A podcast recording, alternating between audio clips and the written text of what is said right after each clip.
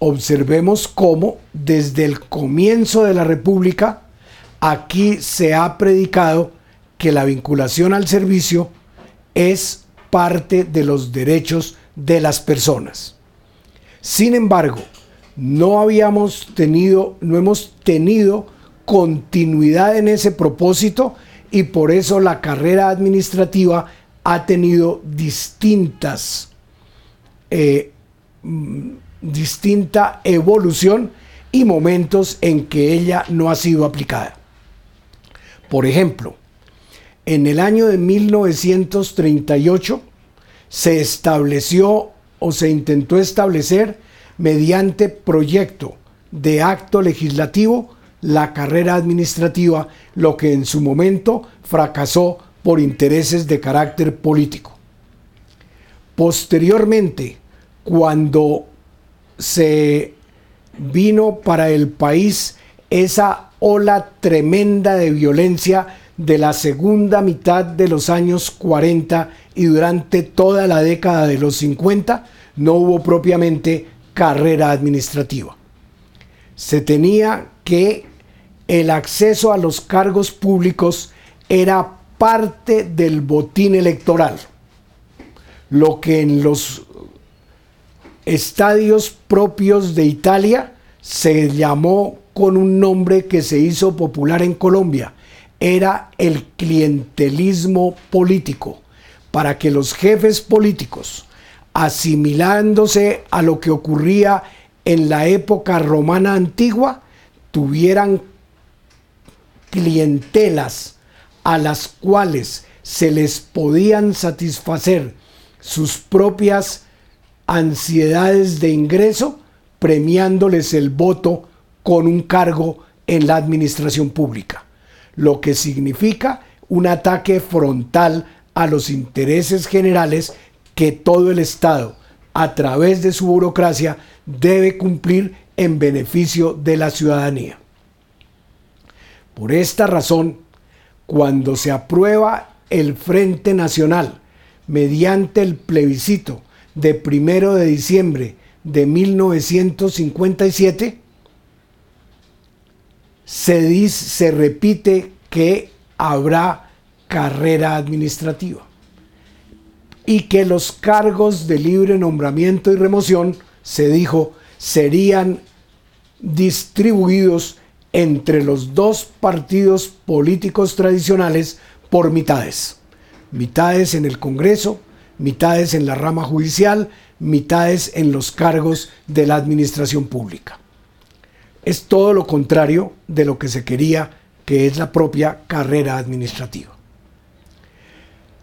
Observemos cómo en apoyo de la carrera administrativa se quiso crear gobierno de Alberto Lleras una institución de carácter superior educativo, similar a una universidad, y para eso se creó la Escuela Superior de Administración Pública, a semejanza de la Escuela Normal de París, para preparar allí a los funcionarios del Estado que habrían de ocupar las posiciones directivas o las posiciones administrativas de carácter técnico para prestar un mejor servicio público.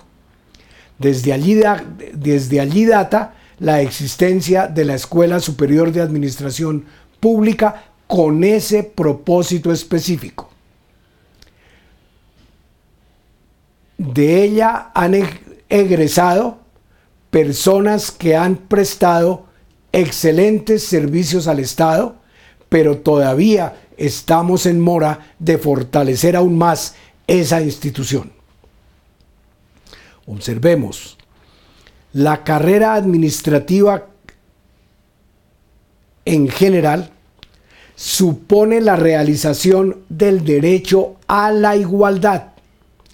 Si se va a acceder a ella en virtud de sus propios talentos y virtudes por los aspirantes, es claro que cualquiera que reúna los requisitos que se fijen en la convocatoria para proveer los cargos puede presentarse al concurso correspondiente y podrá luego ascender también por concurso, según sus propios méritos, a ocupar cargos superiores. Esa es la esencia de la carrera administrativa. Es un instrumento para hacer efectiva la igualdad, pero es al mismo tiempo un instrumento de selección de los mejores para vincularlos a la prestación del servicio. Durante el periodo de 1958 hasta antes de la constitución de 1991, existieron en el país varias carreras administrativas, de tal manera que los departamentos podían organizar la suya o las ciudades importantes y entre ellas la capital de la República podría hacer lo propio. O podrían incluso algunos sectores específicos de la administración, un ministerio, por ejemplo, una entidad descentralizada cualquiera, organizar su propia carrera administrativa. Esa multiplicidad de las carreras, en el fondo lo que impedía era la existencia de una sola carrera administrativa con reglas superiores y tecnificación en ella misma para que pudiera cumplir su cometido. La constituyente de 1991 estableció que los cargos en el servicio público en general son de carrera. Los empleos del servicio público son de carrera. Pero no son de carrera aquellos que sean de libre nombramiento y remoción o cuando para prestar el servicio se celebre un contrato de trabajo. Es decir, son de carrera todos aquellos cargos en virtud de los cuales se vincule al servidor en virtud de un acto reglamentario una resolución de nombramiento, por ejemplo. Ese acto reglamentario, esa resolución, esa vinculación por acto administrativo se hace para los empleos públicos, pero no para los trabajadores oficiales, porque los trabajadores oficiales se vinculan por contrato de trabajo.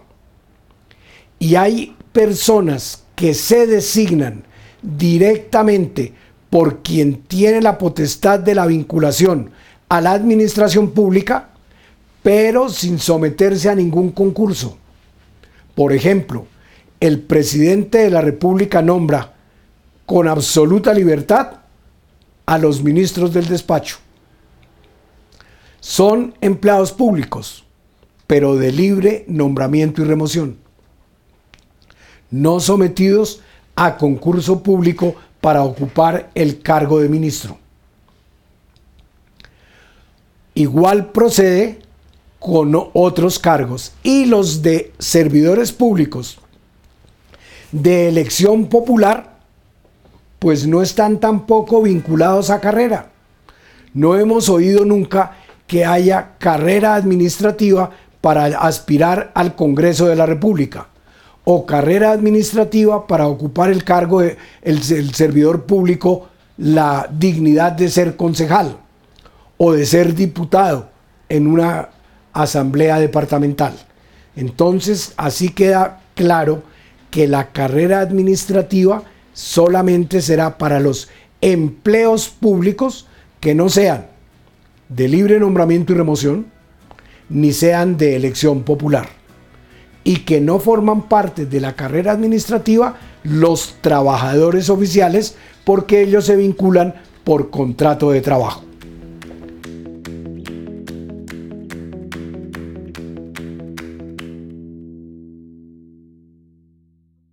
Alcaldía de Bogotá